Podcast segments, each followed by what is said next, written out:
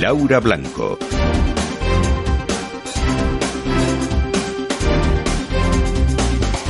Capital Radio.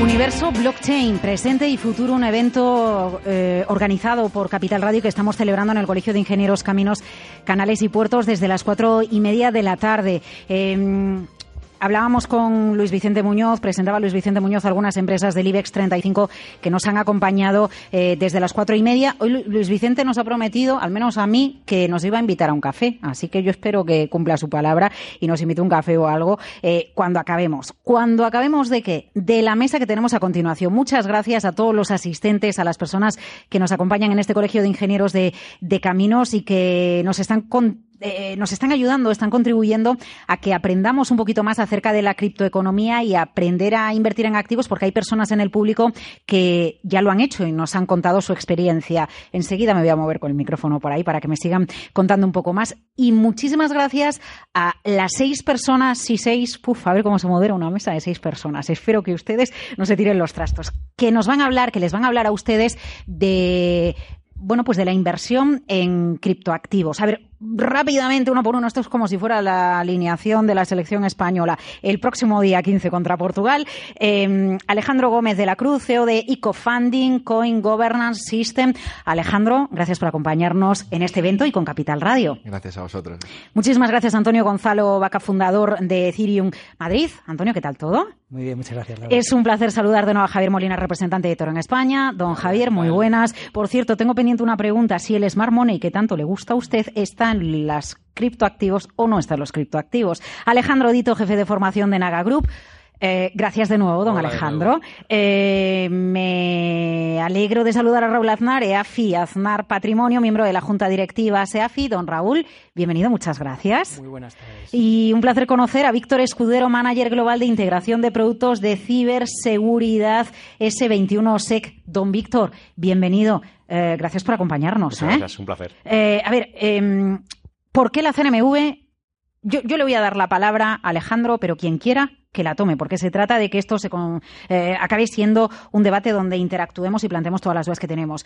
¿Por qué la advertencia que da la CNMV, la Comisión Nacional del Mercado de Valores, ya que estamos hablando de inversiones y de criptoactivos, es de mucha cautela y de mucha precaución a la hora de acercarnos aquí? Yo no sé si es que se está curando en salud porque no sabemos ante qué estamos, si la CNMV conoce bien eh, qué es el blockchain y qué son los eh, criptoactivos y de ahí esa advertencia que nos lanza a todos los inversores. Pues empezamos fuerte. Eh, básicamente, bueno, hay varios motivos por los que la CNMV recomienda tener cautela. Bueno, primero decir que están más, bastante más puestos de lo que uno piensa. De hecho, están, cuando hablas con ellos, se nota que han, que han estudiado el tema.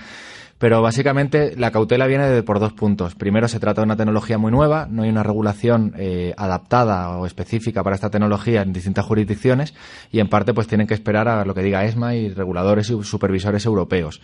Por otra parte, se trata, al ser una tecnología muy buena, es muy nueva, desconocida por, pues, por muchos agentes en el mercado y básicamente pues la finalidad de la norma de la ley de mercado de valores, por ejemplo, es proteger al inversor y lo que quieren evitar es que grandes masas eh, de minoristas entren aquí sin conocimiento y que luego pues puedan perder sus ahorros, etcétera. Entonces, tienen un reto bastante complejo porque ahora mismo se está, los propios estados están compitiendo entre sí a ver quién atrae más talento, pero eso hay que ponerlo la balanza con la protección del inversor. Entonces, si se es muy restrictivo, tienes el problema de que eh, expulsas un poco la innovación, pero si eres demasiado laxo, pues eh, puedes tener problemas con inversores minoristas. Eh, me gustaría trasladar a todos la, la pregunta, sí, adelante. A ver, la CNMV lo, que hace es cautela como cualquier otro nuevo activo, pero sobre todo la CNMV ha sido proactiva y ha, hecho una circular en la que informaba de que eh, eh, cualquier eh, criptomoneda o criptodivisa es un valor negociable y por lo tanto teníamos, estaba bajo el paraguas CNMV, es decir, bajo el paraguas de la, del artículo 2 de la Ley del Mercado de Valores y debíamos de tener pues todas las premisas para validar aquellas plataformas que estaban comercializando o, estaban intermediando en el intercambio de, de, divisa que pues cumplieran unos requisitos. Por lo tanto, la CNV ya está estableciendo unas bases sobre las que en el futuro esperamos que, que regule, como ha hecho, por ejemplo, con el crowdfunding, que, es, eh, que tiene ciertas similitudes con, eh, con, con los criptoactivos. Con los criptoactivos. Eh, a ver, Víctor, que está usted al fondo, díganos. Bien, yo creo que efectivamente, como han comentado los compañeros, la CNMV entiende que esto es parte de su campo de actuación, porque la parte de protección del inversor es importante. Lo que pasa es que a día de hoy los activos que no son cripto, digamos que es bastante sencillo, o dentro de lo que cabe hay muchísima regulación, para poderlo controlar y poder proteger esos intereses de esos inversores. Al fin y al cabo hay regulación, MIFID II, etcétera, que aseguran o intentan asegurar que un usuario antes de hacer una inversión es consciente de una serie de riesgos. El problema es que aquí automáticamente se abre el campo a que muchísima gente pueda hacer inversiones en cripto sin conocer realmente lo que está invirtiendo y sobre todo sin conocer esos riesgos de fondo. Es decir, es que automáticamente muchísima gente tiene acceso a un mercado al que hasta ahora, hasta el día de hoy, está más o menos copado y bajo control. Entonces están dándose cuenta que es cuidado porque automáticamente, si esto empieza a hacerse, algo masivo, va a haber fraudes, va a haber un montón de dificultades y no podemos garantizar que esto no suceda. Ya. Antonio, a ver al respecto. A mí me parece muy correcto que estén actuando de esta forma porque estamos en un momento de early adopters, de adopción temprana. Eh, entonces, eh, para evitar que la gran mayoría llegue ahora, eh, a un momento en el que la tecnología no está del todo lista y que se produzcan mayores fraudes y mayores problemas, me parece muy, muy, muy sano el que, el que, el que lancen este mensaje de, atención y de, de, cautela, precisamente por esto. Alejandro, Javier. Sí, o sea, yo lo, yo lo que diría y que creo que es muy importante es eh, saber que la criptomoneda y al final el blockchain es muy difícil de, regular, ¿no? Porque las transacciones son anónimas, eh, no queda rastro de ellos, queda rastro pero son anónimos. Entonces, claro, eh, la CNMV también estará un poquito nerviosa porque todo este tipo de transacciones no las va a supervisar ni el Banco de España ni, ni un organismo centralizado. Entonces, claro, es un tema un poco peleagudo, el de las criptomonedas en relación a los estados y a los, por ejemplo, los bancos centrales, ¿no? Porque son monedas que, mm, como, como bien la palabra dice, son criptográficas y, no se sabe bien eh, quién las posee y cuándo las posee. Tú si tienes una, lógicamente sí que lo sabes, pero digamos que no es tan fácil regular y supervisar como una cuenta corriente, un fondo de inversión o unas acciones de Telefónica. Las criptomonedas tienen esta peculiaridad y es que son muy opacas. Y claro, pues lógicamente la CNMV tendrá que ponerse porque es un instrumento de inversión. Bueno, y Hacienda. Y Hacienda, claro. ¿Cómo cobras impuestos en criptomonedas? Ah, ¿En España se están pagando todos los impuestos que corresponden a la operativa en, criptomonedas? Si, tú no, si tú no cambias esa criptomoneda por euros y lo recibes en tu cuenta corriente, eh, no hay manera eh, de, que puedan saber cuánto dinero manejas en criptomonedas. Mucha gente se ha hecho rica y Hacienda no lo sabe. Porque no ha hecho el cambio otra vez a euros. Rica en criptomonedas, ¿no? En, en bitcoins, por ejemplo. Pero lo mantiene ahí. Ya, Raúl levantaba la mano. Diga, diga. Eh, Sí, yo creo que la CNMV eh, lo que va a regular son las plataformas. Es decir, es como cuando eh, se empezó a empezaron a proliferar primeras plataformas de casinos y de juego y de apuesta online que en España no se veía nada. Es decir, era todo empresas domiciliadas, en paraísos fiscales y alguna en, Estados europeos, pero en España no se veía nada. Aquí lo que, lo que se está buscando, lo que busca la CNMV es empezar a regular las plataformas para que haya unos mecanismos de aseguramiento de garantías de cara al inversor. Eh, y ahí entraremos en la parte ya de identificación del inversor, que sea un inversor con cierto nivel, como ocurre con el crowdfunding, un inversor medianamente cualificado o con unos límites. Es decir, lo que va a hacer la CNMV es regular las plataformas, no los criptoactivos ni, ni el blockchain, porque eso no. Yo enseguida voy con ustedes, pero es que ya me he metido con Hacienda y entonces sigo teniendo ahí dudas. Entonces, ¿qué pasa si porque Alejandro nos decía antes, hay gente en España que se ha hecho millonaria con criptoactivos, con criptodivisas. ¿Eso figura a la hora de que yo, por ejemplo, haga la declaración de la renta como patrimonio? ¿Qué pasa con todo eso? si, tú no lo recuperas a moneda fiat, a lo que es eh, euros, mm, Hacienda no puede, no puede saber que, tú tienes ese dinero ahí, porque tú lo has pasado a Bitcoin, está ya dentro de la red blockchain, el Bitcoin se ha revalorizado muchísimo y bueno, pues tú tienes un valor en bitcoins, pues pongamos de millones de euros, pero Hacienda eso no lo puede controlar porque no sabe cuántos bitcoins tienes, porque eso no se controla. Entonces, claro, eh, ese es el tema, ¿no? A ver, Javier, y luego quería seguir hablando. Si quieres, eh, te cuento las dos cosas eh, rapidito. Primero, eh, su tiempo. la, la, CNMV y la SEC entran en en, la- en- en este juego. ¿Por qué? Porque esto es un mercado retail. ¿eh? O sea, estos últimos tres años, hasta ahora, que es cuando ya ha habido un poco de emoción, ha sido 100% retail. ¿Y qué ha pasado? Pues que entonces, como es retail, nadie negocia nada, sale el regulador. ¿Qué va a pasar de ahora en adelante? Que al institucional, a Wall Street, esto ya le importa. Y entonces, ¿con quién se va a sentar la SEC? No con ustedes ni conmigo. Con JP Morgan, con Morgan Stanley, y entonces se regulará. Con lo cual, ese es el camino que tenemos de ahora en adelante. Pero la CNMV no entra porque sea mala, tal. Entra porque esto ha sido un mercado retail. Y no había nadie al otro lado con quien hablar. Ahora sí lo va a haber. Fiscalmente, eh, pues bueno, cada cual que haga con sus posiciones lo que quiera. Si el amigo Montoro, ahora ya no, el nuevo que tenemos ahora. Montero. Montero. Montero es fácil, es fácil, El amigo. Montero eh, va al Banco de España y le dice, oye, pásame el listado de todos los españoles que hayan tenido entrada y salida de dinero con alguna empresa detrás cuyo Con un suya exchange, de los que hablabais antes. con- con una, una empresa, ¿vale? Que tenga cripto, que tenga economía, que tenga eh, criptomonedas, pásame el listado y pasará por caja. 150% de multa del total, no del beneficio, y luego empezaremos a, litigar.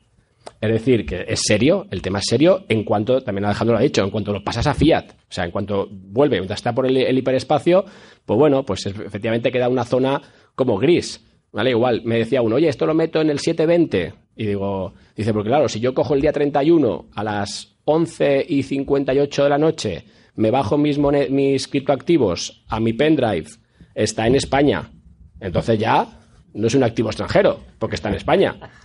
Y digo, joder, pues oye, es ingenioso, podemos defenderlo, ¿no? Porque tienes, yo me hago un- una impresión de pantalla que me he descargado las, las, las monedas, entonces, bueno, ya discutiremos. Pero bueno, como antes viene la multa y luego ya discutirás, eh, mejor hacer bien las cosas, ¿no? Y, hay que pasar por, por caja. Bueno, pero ya que menciona el tema de tenencia de activos financieros en otros países, ¿hay algún país donde esto esté ya eh, establecido o lo saben? ¿eh? Porque a lo mejor no, no llegamos ahí, yo me estoy metiendo en un berenjenal.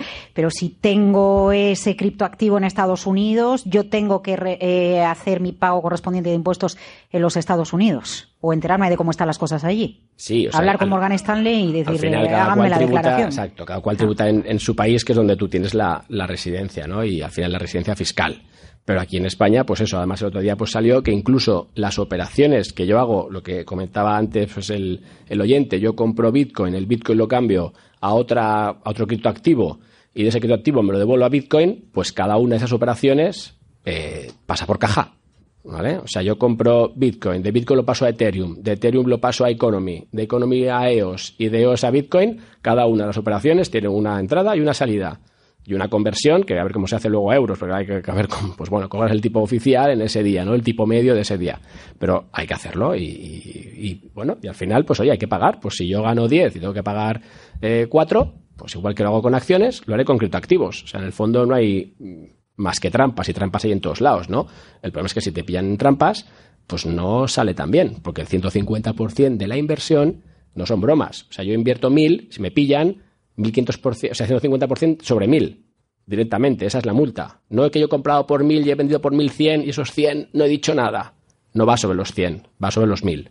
Y eso es lo importante. Eh, eh, que- Antonio, ¿qué le pasa por la cabeza a usted que antes hizo así un gesto? Sí, A no, eh, a mí me parece muy, muy interesante que quieran regularlo y como decían antes van a regular las plataformas porque realmente es lo único que pueden regular.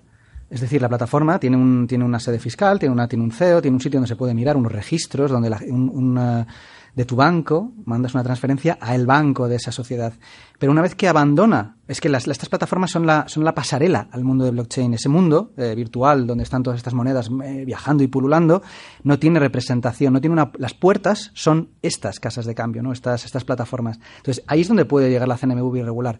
Pero una vez que estás dentro, si la propia economía se retroalimenta, es decir, si yo comercio en bitcoins, si yo vendo y compro en ethers, no sé, por definición no pueden, no, no pueden saber que lo estoy haciendo, a no ser que yo lo declare, evidentemente.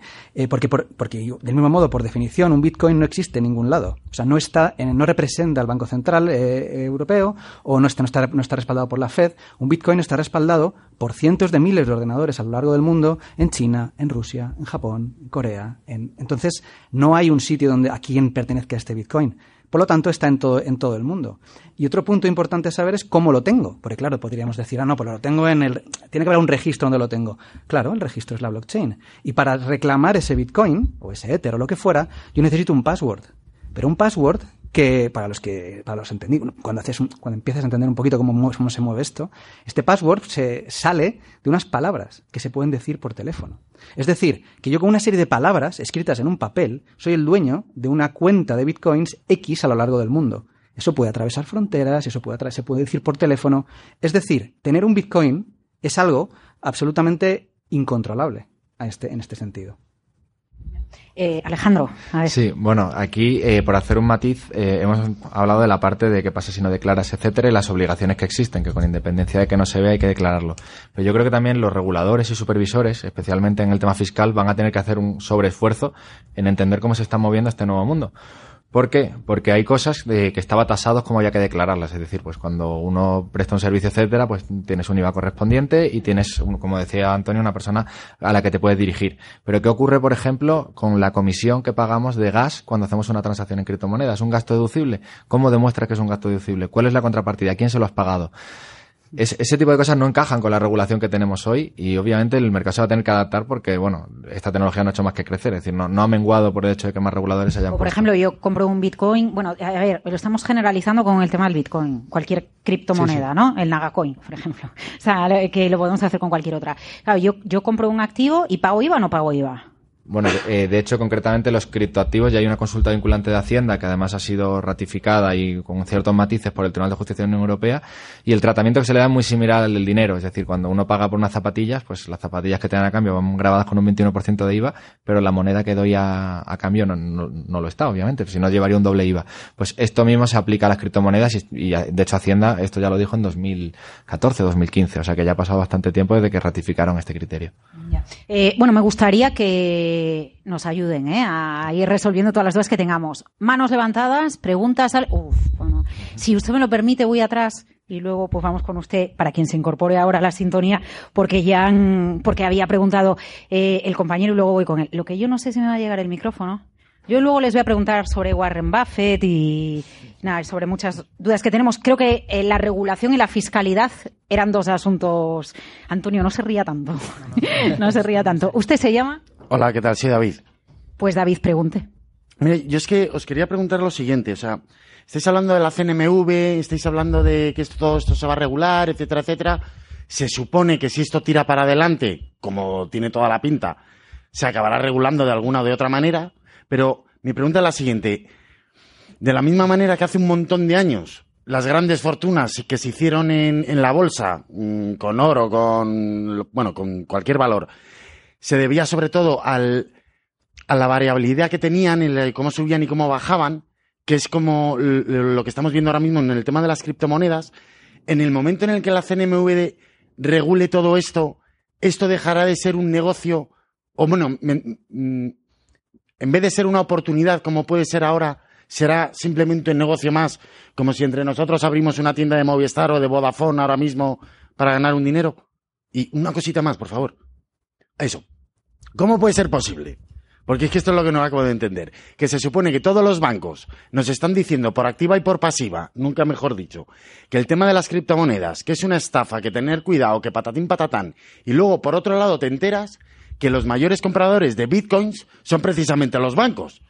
Pues claro, si yo digo que es una estafa, las probabilidades de que yo rompa el mercado, en fin, están más bien justitas. Pero ahora, que un banco como JP Morgan, la Caixa o lo que sea diga que esto es una estafa, rompe el mercado y no me preguntes por qué, porque será casualidad, justo en ese momento cuando baja la moneda es cuando compran y luego cuando han comprado es cuando de repente sube. No me preguntéis por qué. Entonces, oye, muchísimas gracias por todo, ¿eh? Bueno, gracias a usted por preguntar. Adelante, adelante, don Javier. Yo, si quieres, Laura, me dejo la segunda pregunta para mí, junto con lo de Warren Buffett, ¿vale? Que eso me gusta y es de mi mundo global, y dejo la, primera. Venga, pues Adelante, eh, Raúl. Ah, ah, no, Raúl Alejandro, como quiera. No, yo, iba a decir que, que, no confundamos lo que es la regulación con, con mercados, con lo que es un mercado. Entonces, el mercado puede estar regulado o no regulado. Pero va a subir y bajar dependiendo de la oferta y la demanda. O sea, son dos cosas distintas. Una cosa es la ley de la oferta y la demanda en base a un activo financiero. Si hay más presión de la oferta, pues caerá y si hay más presión de la demanda, subirá. Si tú eso lo regulas, pues bien, afectarás ligeramente quizás a la oferta y la demanda, a la oferta y demanda, pero no tiene una implicación directa. Adelante, Raúl, sí. Totalmente de acuerdo con, con, Alejandro. Es decir, la volatilidad es independiente de la regulación. La volatilidad, los precios que suban y bajan, no tiene nada que ver. Eh, derivados tienen mucha volatilidad y, es un mercado regulado. Lo segundo que quería apuntar es que eh, cualquier regulador lo que intenta es crear las garantías suficientes para que los inversores eh, tengan más información y que donde inviertan, pues te, te, obtengan esa información. ¿Qué ocurre cuando un mercado tiene más información o tiene transparencia en información? Pues que los precios poco a poco tienden a tener menos volatilidad, porque cuanta más información el mercado es más perfecto y al final poco a poco los márgenes se estrechan. Pero ya que dice eso, le voy a interrumpir, discúlpeme usted porque yo me meta por aquí. Claro, eh, cuando se trata de una empresa, o incluso de una divisa, si la entendemos como, le, como, el reflejo del estado de salud de su economía, o una empresa en su precio en mercado, eh, su acción, como reflejo del balance o expectativas de futuros resultados de la compañía, pues podemos decir, bueno, pues eh, puedo estudiármela y puedo basarme en algo. Aquí. Eh, claro, esta es la primera advertencia que desde el mundo, digamos, CNMV y EAFIS, asesor, asesoramiento financiero, estamos dando, que es que no hay unos fundamentales detrás de esas criptomonedas que ayuden a entender su valor o su variabilidad, más allá de un análisis técnico de su gráfico. O que son finitas. O que son finitas, sí, bueno, eso es lo que dice, pero nunca llega a ese fin, ¿no? Nunca, todavía no hemos llegado al tope de, de, de, de, cuando se ha hecho, se ha anunciado una nueva moneda, nunca se, nunca yo no conozco yo una que se haya llegado a su tope, por lo tanto, yo, aún le queda mucho recorrido. Yo prometí no meterme hasta el final, pero, pero con, tu, con, con un poco de cariño, ¿eh? Eh, ¿eh? A ver, eso no es así siempre, ¿vale? Si cogemos Bitcoin, y una vez, como dijo Antonio hace no mucho en, en otro evento, dijo, hay un modelo económico detrás que nos puede gustar o no nos puede gustar pero hay un modelo que se puede llegar a eh, intuir. Podemos meter luego otros factores como analizar eh, lo que es el valor que se transmite por esa red. Es decir, podemos llegar, podemos utilizar, eh, no deja de ser una moneda en este caso. Hablamos de criptomonedas. Muy bien, Laura dice ya criptoactivos. Eh, Muy bien, dentro... Laura, porque el otro día me leyó las 40 en la radio. Por, claro. Porque dentro de los criptoactivos hay diferentes tipos de, de activos, ¿no? Entonces, criptomonedas intenta ser una forma de pago, una forma de transmisión de valor. Entonces, podemos aplicar teoría económica de dinero para ver cuál es la velocidad de intercambio, cuál es la masa monetaria y podemos llegar a intuir un valor. Que es verdad, lo dice Raúl, luego hay, hay oferta y demanda, efectivamente. Y, y, ahora mismo, pues ha habido una, vamos, ha habido pues un boom en lo que ha sido la demanda, y al ser una moneda, la oferta está controlada, pues te toca analizar la parte de la demanda. Pero hay otros activos, que son los criptocommodities o los tokens que no van de transmitir valor, no van de ser una moneda de pago, van de un proyecto que hay detrás. Si yo cojo Economy, siempre pongo el mismo, es un token que está en el top 100, capitaliza 125 millones. Economy es una plataforma dentro de la cual se meten gestores de fondos, ¿vale? Pero que, que gestionan criptoactivos, como si fuese un fondo normal, pero sobre acciones o índices o lo que sea, sobre, sobre activos. Aplican, pues, eh, teoría de gestión de carteras para buscar una cartera eficiente utilizando criptoactivos. ¿Eso qué, qué supone? Pues supone que ese token, Economy, tiene una estructura de costes, porque tiene gente, tiene personal, tiene páginas web, tiene servicios de seguridad que tiene que aplicar, pero tiene una estructura de ingresos. Yo, gestor, me meto en ese me, pongo a gestionar y capto el dinero de mis amigos, ¿vale? O de gente que entra por el ciber, eh, ciberespacio y se mete ahí. Ellos te cobran un 0,5% de todos los activos bajo gestión. Tengo costes, tengo ingresos, hago un, una actualización de flujos de caja y puedo obtener un valor teórico. ¿Cuál es mi incógnita? Pues cuánta gente, cuántos activos bajo gestión tendré. Pero ¿qué les quiero decir sin enrollarme mucho? Pues que aplicando valoración de Venture Capital puedo tener una idea aproximada. O sea, que no todo es hacer así. ¿Vale? Ni mucho menos. Claro, y sobre todo eh, nivel de usuarios, porque hemos visto muchas empresas de- del Nasdaq, eh, mercado americano, que, que no tenían ingresos o muy pocos ingresos, pero simplemente por el nivel de usuarios y de la actividad con su plataforma, pues han subido muchísimo en bolsa y se valoran a niveles pues eh, elevadísimos con respecto a sus beneficios. Entonces, eh, las criptomonedas eh, son modelos de negocio, pero que también se valoran en base a la usabilidad de, los, de, la, de la gente, ¿no? Es decir, si yo tengo muchas personas utilizando una criptomoneda, aunque esa empresa que ha emitido la criptomoneda no genere ingresos, pues ya es una red importante de gente utilizándola.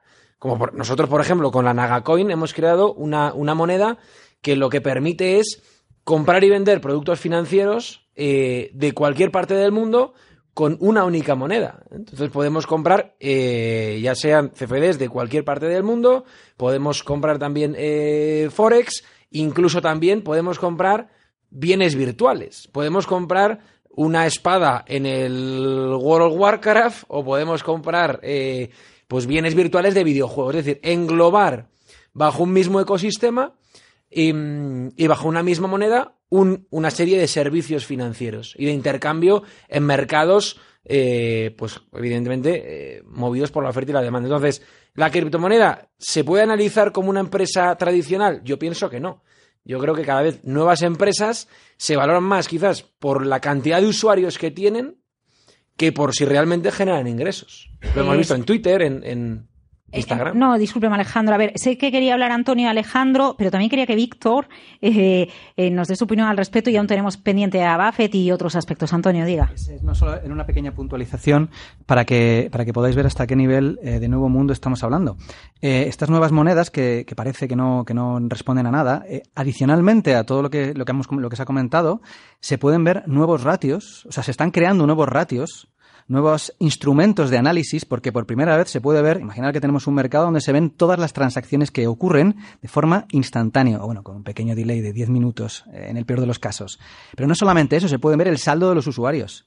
Se puede ver cuál es el saldo medio de los usuarios. Se puede ver cuántas cuentas hay, cuántas cuentas se están creando, cuántas cuentas se están reutilizando. Cada momento. O sea, es, hay mucha más información que los mercados tradicionales. Y por eso los, los traders, la gente que se está dedicando a, este, a, este, a esta nueva economía, se están inventando ratios, se están inventando fórmulas para analizar nuevas, para analizar el mercado, porque no existían antes. Porque esto no había, no había ocurrido. Solo esa, Alejandro. Sí, bueno, respondiendo a la pregunta que se hacía antes de si esto era simplemente una herramienta para aprovechar la volatilidad y sacar rentabilidad, aquí hay que separar dos matices. Obviamente, y esto ya pasaba en Internet al principio, con la burbuja de las .com, pues eh, hubo de todo, ¿no? Y millones de, miles de empresas que eh, lo reventaron en capitalización. Y obviamente hay muchísima gente que al haber dinero aquí está haciendo negocio con ello. Sin embargo, el juego al que están jugando otros fondos y demás, eh, fondos relativamente más serios o mejor constituidos que están bastante metidos en el ecosistema, si te fijas no están invirtiendo en capas de aplicaciones o en pues eh, co- coger equivalencias del mundo tradicional y llevar al mundo cripto, sino que están invirtiendo única y exclusivamente en capas de protocolo. ¿Por qué?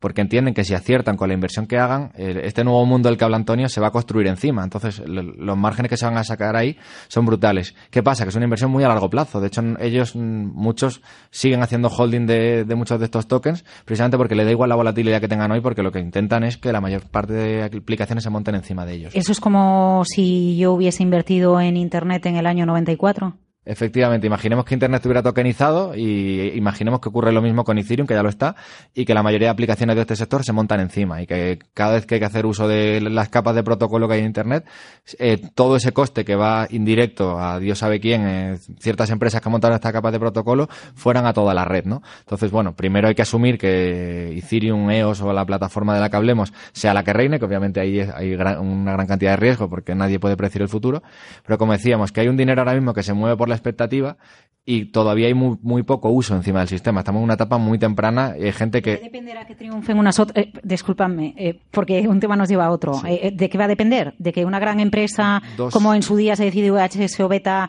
decida qué es lo que triunfa o no tiene nada que ver con eso? Mm, Yo no, personalmente no creo que sea así, sino que responde a dos factores. Primero, escalabilidad, es decir, capacidad de soportar eh, transacciones, usuarios, eh, que los costes que tenga la red sean sostenibles. Y segundo, una masa crítica de usuarios dispuesto a crear encima encima de ella. ¿no? Yo creo que son los dos factores condicionantes. Eh, don Víctor, a ver, que, que, quiero que usted de todo lo último que hemos hablado no, nos dé su punto de vista. Disiento parcialmente lo que comentaba Raúl, de que digamos que las criptomonedas o criptoactivos en general no tengamos, no tengamos fundamentales tenemos fundamentales. Otra cosa es que la forma de interpretarlos sea bastante distinto a lo que estamos habituados en activos tradicionales.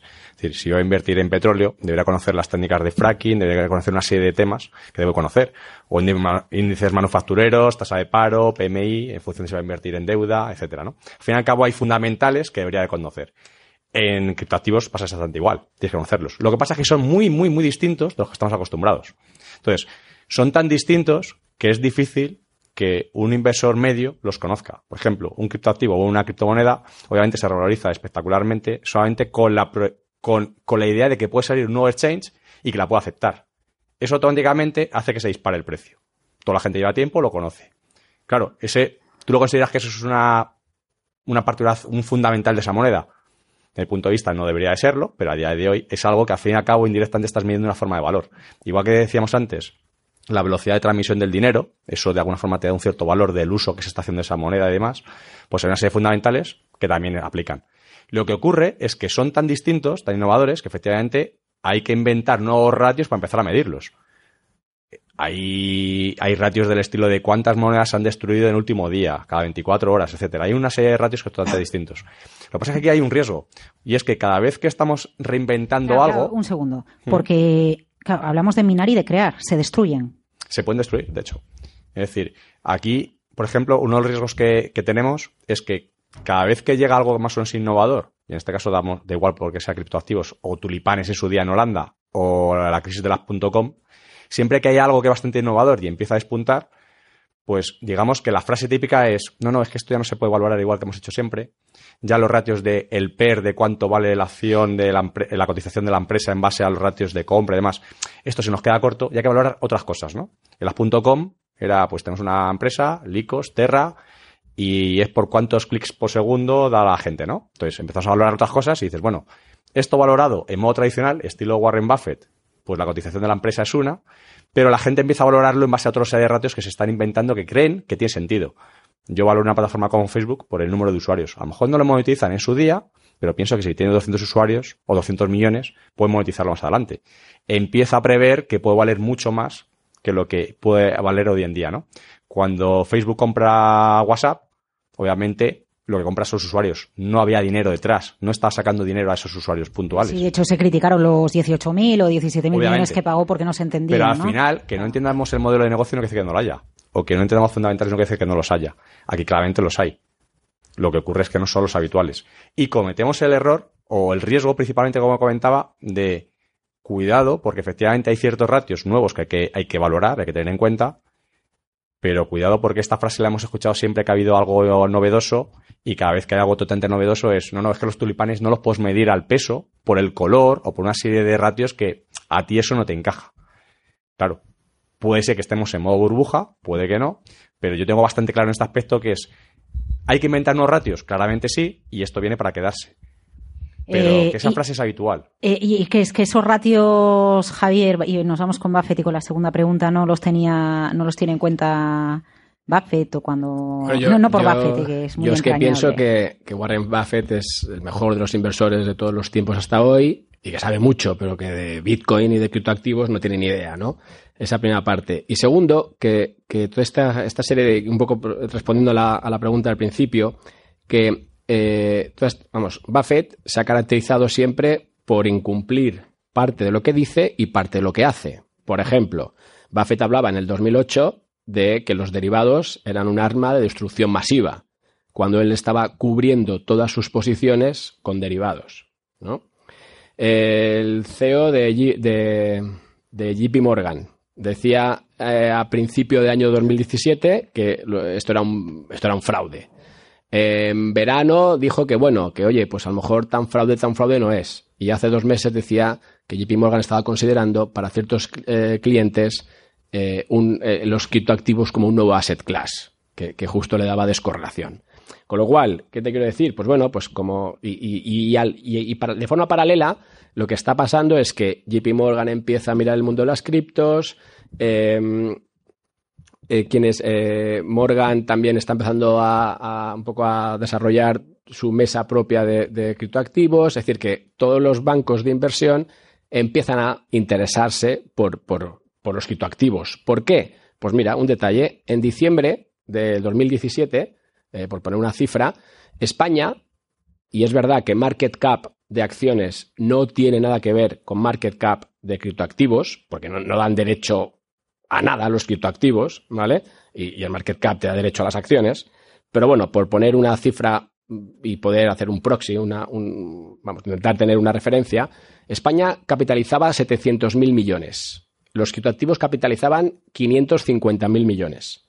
Es decir, que los criptoactivos estaban en el puesto 20 de todos los mercados, si consideramos mercados de acciones, con esto. ¿Eso qué quiere decir? Pues que eh, Coinbase, por poner otro ejemplo que se ha mencionado, que es una, es una exchange, eh, facturó mil millones eh, de dólares con un margen operativo del 60%. ¿Vale? El ICE, que tiene el New York Stock Exchange, facturó 4.000 millones con un margen por debajo del 30%. Es decir, que a Wall Street esto ya le importa, y la segunda vez que lo digo, pero es que es súper importante para que veáis el clic que está a punto de darse.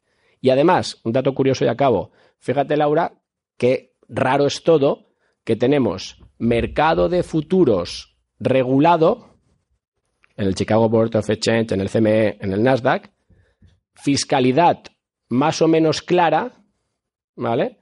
Y en cambio Bitcoin sigue sin estar regulado.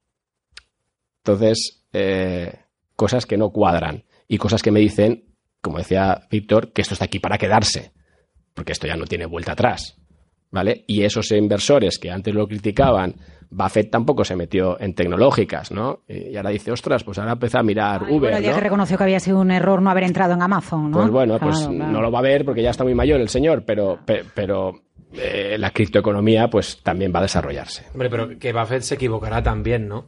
Eh, de todas maneras, yo lo, que sí que quiere decir es que hay una teoría que se llama la teoría del sentimiento contrario, ¿no?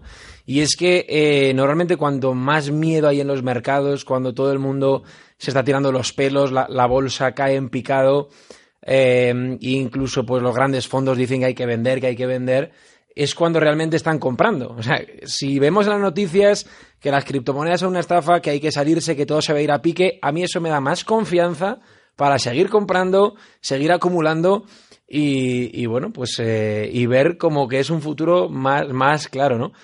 Si hubiéramos comprado acciones casi de cualquier empresa de Estados Unidos eh, en el año 2008 con la crisis más profunda, ahora mismo estaríamos multiplicando por 3, por 4, por 5. Y en el 2008, ¿a quién se le ocurría eh, comprar acciones? Todos estaban eh, en medio de la crisis, ¿no? Porque acababa de explotar. Entonces, por eso, que mucho cuidado con las noticias, mucho cuidado con lo que se dé en la prensa, porque es lo que les interesa que la gente de a pie eh, conozca, ¿no? Y no lo que realmente luego puede ocurrir. Lo que se lee en la prensa, no, no, que se escucha en la radio. ¿eh? ¿Qué, qué más quiere preguntar? No, no, que es por ponerlo un poco. Que usted quiere, ¿Alguien más quiere preguntar? Para que yo así pueda los tiempos un poco manejarlos. Venga, estupendo, adelante. Hola, buenas tardes. Mi nombre es José Luis. A ver, yo creo que el sistema financiero mm, ha llegado un momento, en el, o sea, el sistema financiero ha llegado un momento en el que no es que haya colapsado, pero sí es cierto de que está manejado, o es mi creencia, por una serie de poderes en los que muchas veces provocan las crisis cuando les da la gana, como les da la gana, lo manipulan y lo manejan como ellos quieren. De alguna forma puede ser que el- la criptomoneda sea una forma más solidaria de capitalismo y sea un nuevo sistema que eh, puede tumbar o ocupar el lugar por una tendencia natural de evolución y que el sistema financiero tradicional no le quede más remedio que terminar adaptándose. Es mi pregunta y es, mi criterio. Sí, yo, yo pienso que claramente sí. O sea, al final, si la gente corriente, la gente de a pie, que son las que, la gente que produce los cambios en las sociedades, en el mundo, como pasó con Internet. ¿Por qué Internet funciona? Porque la gente lo usa. Y porque es útil. Y porque no, no podemos imaginarnos una vida sin Internet. ¿Por qué funcionan las redes sociales? Eh, por lo mismo. Entonces, eh, nosotros vamos a, a- a ser los responsables de que las criptomonedas tengan un papel en el futuro, ¿no?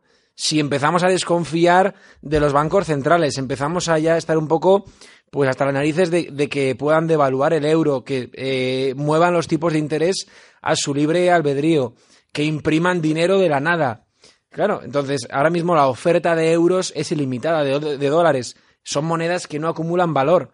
Oye, ¿por qué no la gente se empie- empieza a despertar y en vez de decir, oye, eh, quizás el, blockchain eh, es la solución? Igual si yo tengo un negocio y quiero vender, no sé, muebles y quiero que mis clientes me paguen en bitcoins, es el primer paso. Yo ya no me fío de los euros. Para ahí va a ser Puede clave ser, ¿no? que grandes, eh, discúlpeme, eh, que grandes empresas, estoy pensando, por ejemplo, no sé, en un Amazon o empresas de la gran distribución empiecen a aceptar el pago así. Algo parecido, estoy pensando, a lo mejor no es lo mismo, ¿no?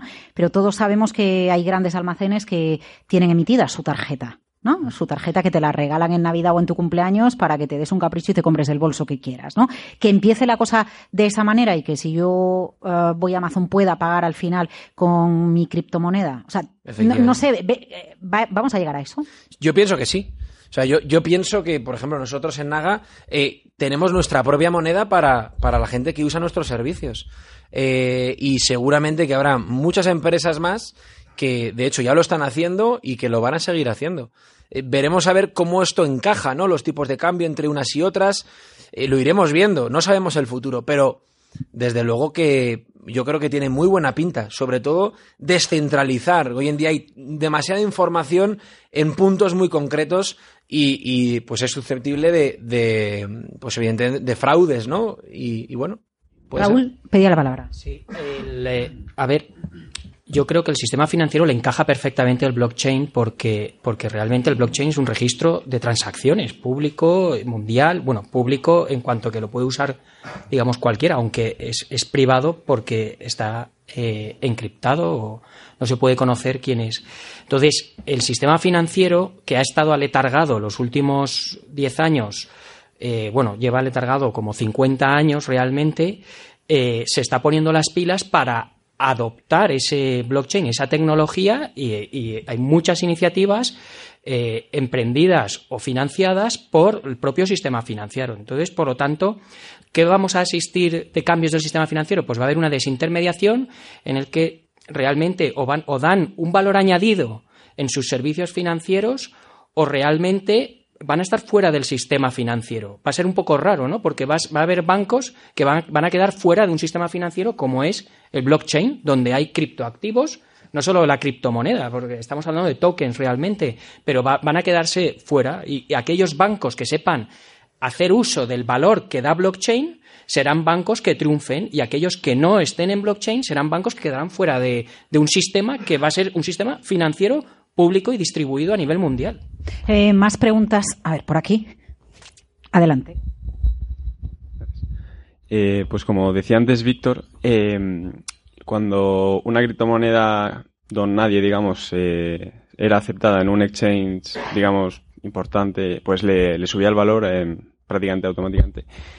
Eh, mi pregunta era eh, que determinadas criptomonedas implementan unos eh, masternodes y yo me sé más o menos el concepto base de qué es eso, pero si me podéis explicar eh, el concepto más amplio de dos masternodes y eh, qué implicaría eso, tener un masternode. Sí, bueno, a nivel, para, para hacer una analogía muy burda, un masternode son varios niveles de verificación. Eh, todos, todos, por lo menos, habéis oído el concepto de los mineros, estos señores que están por el mundo distribuidos, verificando transacciones y que por eso no hace falta un, ente central. Pues un masternode sería un nodo superior a estos mineros, que sigue también haciendo lo mismo, pero que a lo mejor da un servicio adicional, como puede ser, eh, pues encripta o, o hace, privatiza las transacciones o las hace más rápidas. ¿Vale? Pero no deja de ser una misma pieza, son como dos niveles en el, dentro de la misma, dentro del mismo conglomerado de, de nodos. Esa es la, esa es la idea muy, muy, muy, muy corta de lo que es un masternode. Sí, adelante. No, yo quería hacer un matiz sobre lo de antes, que parece que al final eh, hay, hay que diferenciar un poco el uso de, de los criptoactivos como monedas y los criptoactivos como derechos de uso, equity, los otros miles de usos que se le dan. La evolución de Bitcoin como aceptación como medio de pago no ha sido tan grande como se esperaba. Probablemente siga creciendo y tendrá siempre su nicho. Pero yo creo que aquí la, lo, gordo que, hay detrás de esto es entender qué otros usos tienen estos tokens y sobre todo que son monedas nativas dentro de un entorno muy digital. Que al final, esto es una opinión personal, pero yo no creo que al final todo el mundo vayamos a comprar las gambas con Bitcoins pero hay que entender, por ejemplo, o sea, la importancia que tiene esto es entender, por ejemplo, una red como la de Ethereum. El, Ether, la gente piensa que es una moneda para pagar y que el objeto que tuvo Vitalik cuando la creó era pues que todo el mundo lo usase como medio de pago y no era así. De hecho, ni siquiera quería competir contra Bitcoin. Es una moneda nativa que tiene la red para poder crear todo este mundo de aplicaciones del que estamos hablando encima. Este tipo de usos son los que, cuando tienen sentido, porque hay tokens hay de todos los tipos, la viña del señor, pero tokens como el de Ethereum y, otros tantos en otras plataformas van a tener también otra cabida que tiene un potencial mucho más grande. Decíamos que se construían aplicaciones encima. Entonces yo creo que hay que diferenciar también bien que no solo la adopción de las criptomonedas va a ser que se acepten como medio de pago, probablemente tengan su nicho, no creo ni que desaparezca y probablemente siga creciendo. Pero tampoco creo que sea un uso que vaya a estar completamente expandido. Al final un comercio siempre va a aceptar la moneda que más gente esté dispuesta a pagar con ella. Le da igual que sean euros, eh, que sean golosinas o que sean conchas en su momento, ¿no? Más preguntas por aquí. Eh, no me llega el cable del micrófono, así que le tengo que pedir que se levante. buenas tardes, mi nombre es Álvaro. Quería saber en qué país está trabajando más fuerte hacia un cambio entre blockchain, en este tipo de divisas o en este, lo que es la moneda fiat que todos conocemos. ¿Quién está haciendo más ese esfuerzo desde el punto de vista legal? Bueno, aquí hay de todo. De hecho, los países que tratan el, que abordan el tema de blockchain, especialmente, sobre todo las ICOs es lo que más ha despertado el tema de la regulación. Hay tres tipos de países: los que se han puesto muy restrictivos, como China y Estados Unidos en cierto sentido, países que no están haciendo nada, no vamos a nombrar ninguno para no herir sentimientos, y que básicamente que el efecto es el mismo que prohibir, porque por inseguridad jurídica nadie se queda. Y luego países que han hecho regulaciones muy proactivas para intentar atraer negocio. Suiza, sobre todo, ahora mismo dentro de Europa es el que lleva la cabeza, y hay otras jurisdicciones que le siguen como Gibraltar, Malta o Estonia, que básicamente no solo están intentando traer el negocio, sino creando regulaciones específicas. Y la gente dirá, bueno, es que estos países son, son o han sido offshores, etcétera. Pero es que la respuesta, y lo que cuando hablamos con supervisores, que ese es otro matiz, CNMV es un organismo supervisor, no regulador, ellos no se encargan de redactar las leyes.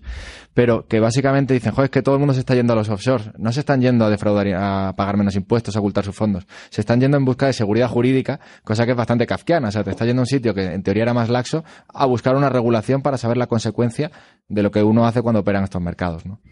Otra pregunta que tenemos por aquí, si nos dice su nombre, se lo agradezco. José Antonio.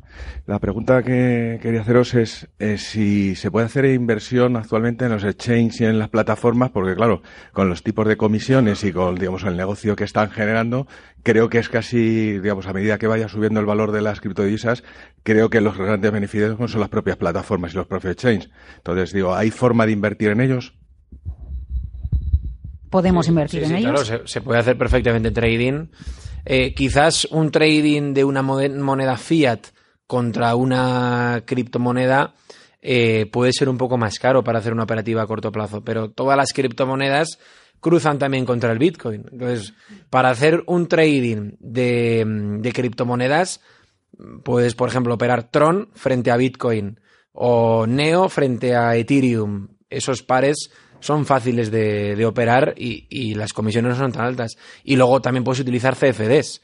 Eh, con los CFDs, pues también tienes una manera muy fácil eh, de entrar y salir eh, utilizando derivados. No eres propietario de ninguna moneda, simplemente tienes el, digamos, la rentabilidad que ese activo produzca.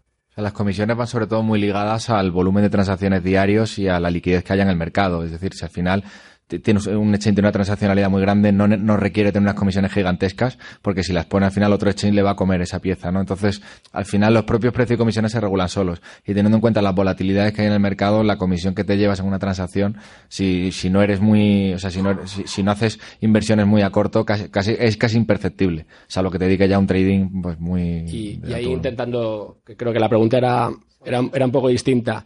Eh, BBVA en 2015 invierte unos 5 millones de dólares en Coinbase. En ese momento se valora Coinbase a 400 millones.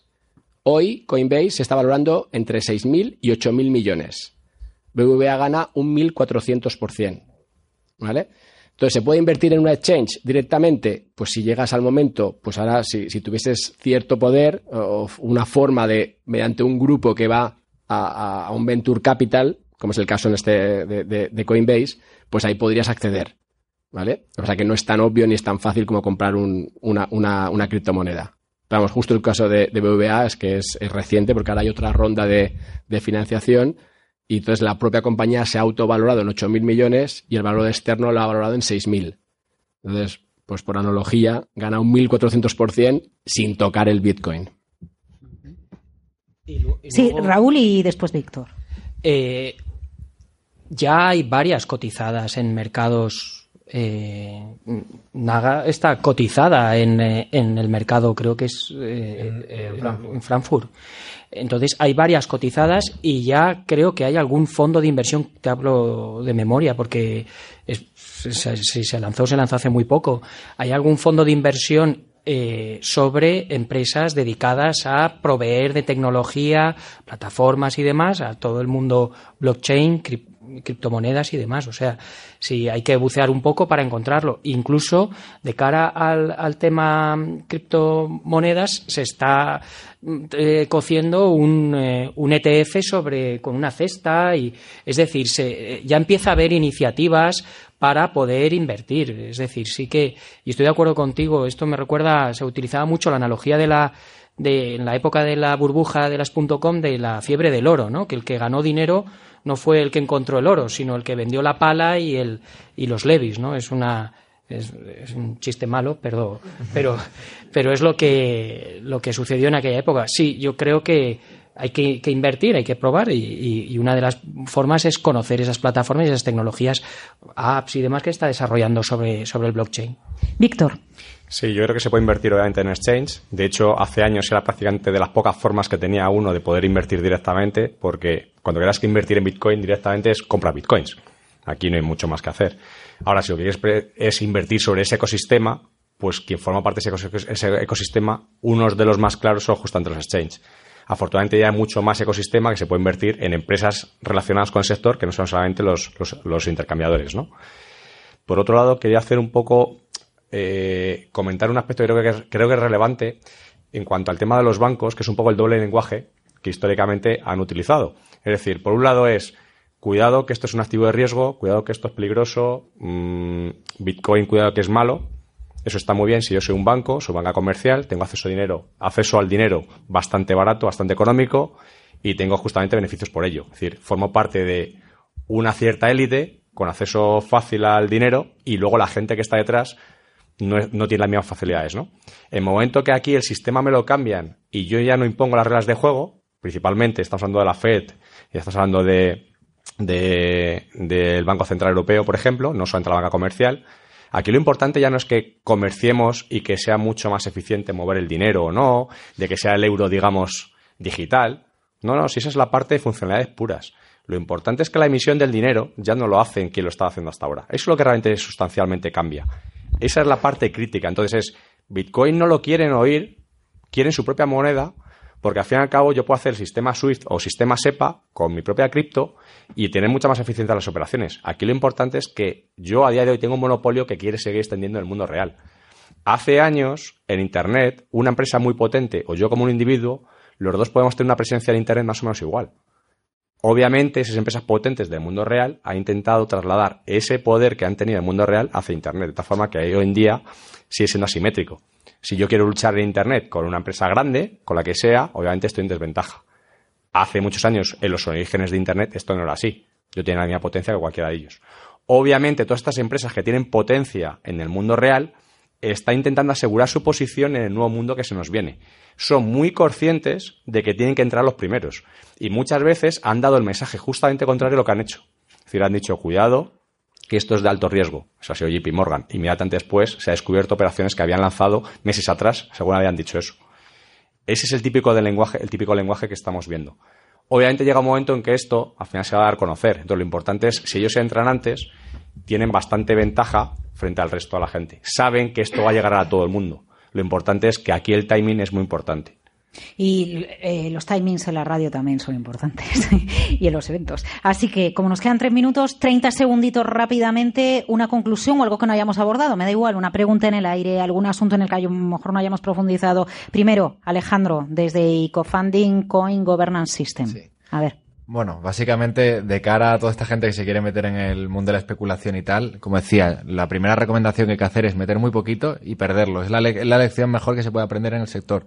Y, cuando digo entenderlo, no digo entender cómo se hace trading, cómo se compra, cómo se vende y cómo se analizan gráficas. Eso al final eh, se puede hacer con cualquier activo. Es entender por qué existe esto, por qué surge tecnología y qué es lo que hay por detrás. Eh, Antonio, desde Cirium Madrid. Sí, yo creo que es muy importante quedarse con la idea de que hay que entender mejor la tecnología a la hora de invertir. Hay que saber, hablamos de exchange y de, y de, y de cómo, cómo, cómo se compra y se meten euros y se sacan dinero. Bueno, pues cómo sacaría yo un Bitcoin del exchange, dónde lo guardo, cómo lo guardo. Todo eso deberíamos saberlo, deberíamos entender la tecnología antes de, antes de invertir en ella. Eh, Javier, desde Toro. Y por cambiar un poco, yo me quedo con que esto ya no va de Bitcoin ni de Ethereum, esto va de tokenización, va de criptoeconomía, con lo cual este es el primer paso para entrar en la nueva dimensión económica a la cual vamos a enfrentarnos. Entonces de ahí es la importancia de saber todo lo que hemos estado pues comentando hoy. Alejandro, desde Naga. Sí, justo con esto de tokenización, eh, poner un ejemplo, ¿no? Y es que seguramente las inversiones van a cambiar y yo voy a poder comprar, por ejemplo, una parte de un cuadro de Velázquez, quizás, ¿no? Puedo un cuadro tokenizarlo y comprar una pequeña participación. Así que efectivamente se abre un nuevo mundo de inversión y bueno, pues estaremos allí para enseñarlo desde luego, desde nada. Raúl, desde ASEAFI, desde mm, Aznar Patrimonio Financiero de la Junta Directiva de ASEAFI, díganos. Eh, yo me quedaría con lo que ha comentado antes Víctor, que esto es imparable, es decir, el blockchain como tecnología se va a implementar, se va, va a salir adelante, es una realidad que ya está implementada y funcionando perfectamente y que lo único es cautela, pero cautela en el sentido de que informarse antes de, de invertir y conocer. Y Víctor, que nos vamos ya, díganos. Repa- eh, básicamente el mío con mis compañeros. Lo más importante es conocer lo que estás, lo que estás invirtiendo y para eso es conocer los subyacentes que debajo de estas tecnologías. Bueno, quedan muchas dudas, así que en otra ocasión seguimos charlando, ahora con el cafecito o lo que sea prometido por Luis Vicente Muñoz, gracias a los patrocinadores Gas Natural, a Etoro, a Naga Brokers, gracias a ustedes por acompañarnos en Capital Radio. Hasta otra.